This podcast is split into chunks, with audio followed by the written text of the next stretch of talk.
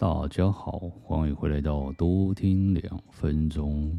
今天的天气实在太美好了，有一点点的阳光，然后在微微的风，舒服，而且在听个轻音乐，星巴克的，我觉得它也不错。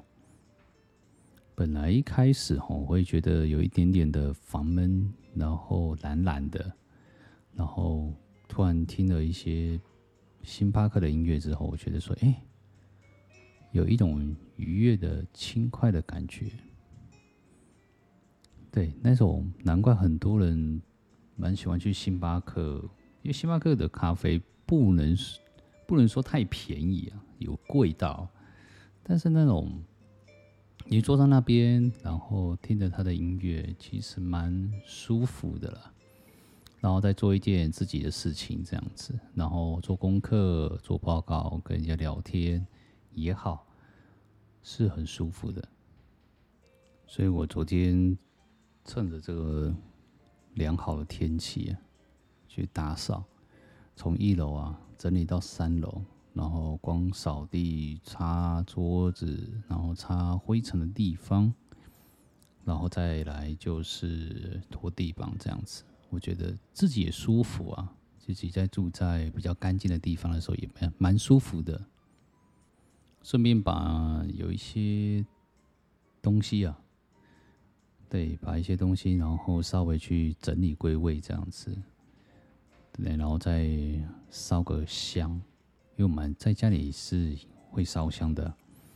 然后烧香完之后，你会觉得整个空气。变得有一些些的安静跟沉静，我觉得是很不错的。我昨另外我又起床了，起床的时候看到我投资的一些美股啊，对，然后也有一些的成长性，我觉得成长的也还真的不错，还真的不错，它至少有百分之二十的利润，对。投资的量其实也不多了，但是如果要换算下来的话，其实也是挺惊人的。对，但是我不会去觉得这笔钱是我的最后目标，反而是一种一个过程。它那种过程就是，虽然美国在升息啊，对，它升息的话，不管它降息或者是升息，或者是大量的印。硬纸钞，我觉得大家都是一种依赖感。那种依赖感就是美国升息啊，然后钱应该都会开始要回流到美国的手上，或者是开始存定存，或者是在存什么的都好。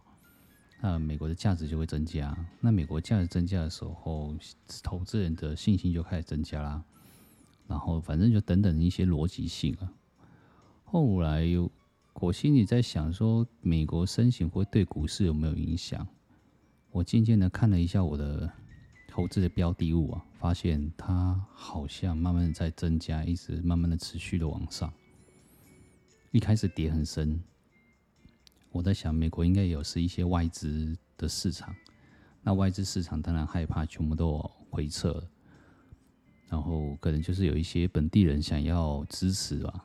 所以就继续继续的往上跑，那你继续往上跑，我会，他九月份，九月份又要升了，升三码，我还蛮抱着一个很大的信心，因为他从四月份就开始升息，我的股票基本上也是从四月份从跌反升，对，到百分之二十。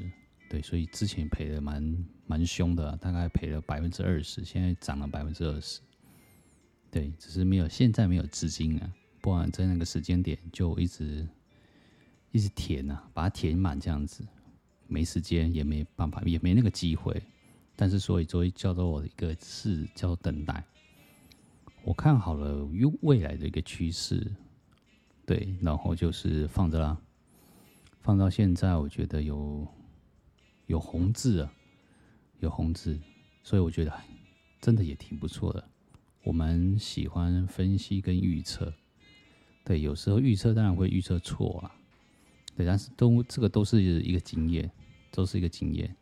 就好比我学习了，我学习一个命理的部分八字啊，那通常它是一种统计学，它不算是迷信的一种。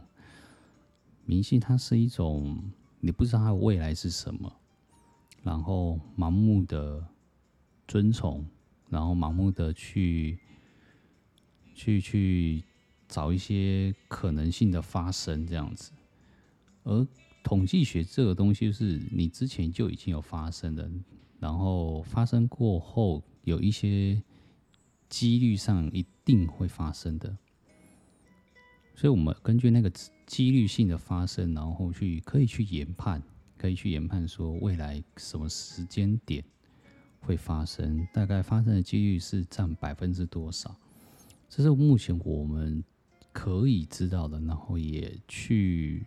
学过的，对，所以我觉得我蛮相信这一套的，对，它并不是什么怪力乱神之类的。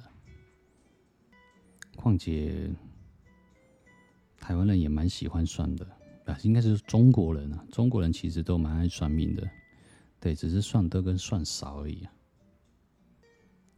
而八字这种东西哈，我们拿到一根本子，小本子，很小一本，叫八字学。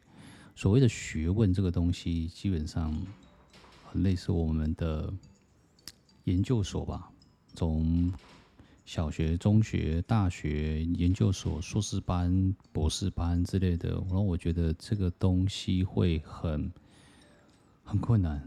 对，薄薄的一本，看起来很简单，都是国字啊。但是学起来也还真的有困难度哎，因为你要去综合，然后了解，然后去分析，然后才会有一定的答案。那个答案还不一定是绝对的，因为每个人的方式可能都不太一样。对，但我觉得总归一句话啦，命理这个东西吼，讲求的是一个德性，是个德性。然后不怪力乱神，然后不危言耸听，然后去以德性为一个出发点。因为算命啊，跟批八字啊，基本上或者是帮人家卜卦，都很简单，都卜了出来，方法都有，网络上也有，甚至塔罗牌啊、星座占卜啊，都是。算的都很简单，但是重点来了，你要怎么改？你要怎么帮他改运，或者是帮他逢凶化吉？这东西我我真心觉得看个人的功力了，就是需要用一个德性，然后去做一个发挥的动作。你德性不够，其实说实在的，再强的命理师，再强的卜卦师啊。帮人家做改运的动作的时候，多多少少会让人家觉得，咦，怎么好像不会灵？咦，这个好像怎么会这样？跟我想象中的完全不一样。重点来，不是你的问题哦，是卜卦师跟命理师的问题，因为他们德性没有发挥啊。所以啊，我们要广结善缘，贵人相助啊，对不对？另外，我当然我们也觉得要一个存好心啊，要做好事情。对，不是说扶老太婆过马路，对，是不用。只要我觉得我们及时的行善呢、如何做及时的行善？我说实在，父母亲身边都有一些父母亲，都有父母亲的、啊，不管是二妈也好，二爸也好，都好。再者不行的话，可能养育你的阿公阿嬷，对，我觉得可以去做一个及时行孝的一个部分。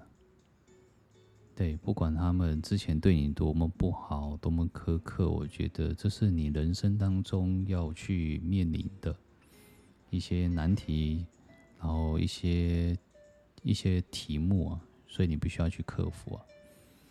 如何克服啊？这个就我们下次再讲喽。我是壮壮吧，我们下次见。